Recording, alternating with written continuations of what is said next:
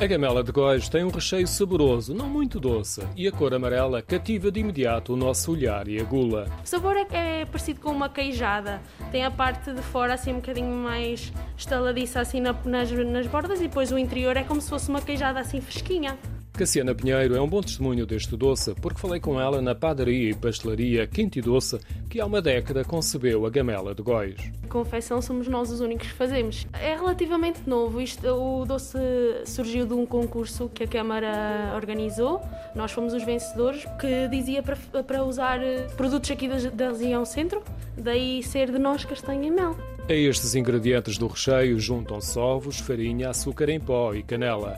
A forma de gamela remete-nos para um instrumento e uma prática associada à confecção da broa e da preparação da carne para os enchidos. A aposta do município de Góis ao promover o concurso foi projetar um produto gastronómico com matéria-prima local e a marca está registada. A procura também é encorajadora. Sim, temos. E agora com a, com a Rota Nacional 2, temos muita gente a passar por aqui e querer provar o nosso doce típico. Temos um feedback muito positivo ah, quando eu digo os ingredientes, porque pensam que vai ser um doce doce, muito doce. E não é. Toda a junção não deixa o doce demasiado açucarado e a junção dos três ingredientes não vai fazer com que, com que se sinta exageradamente cada um.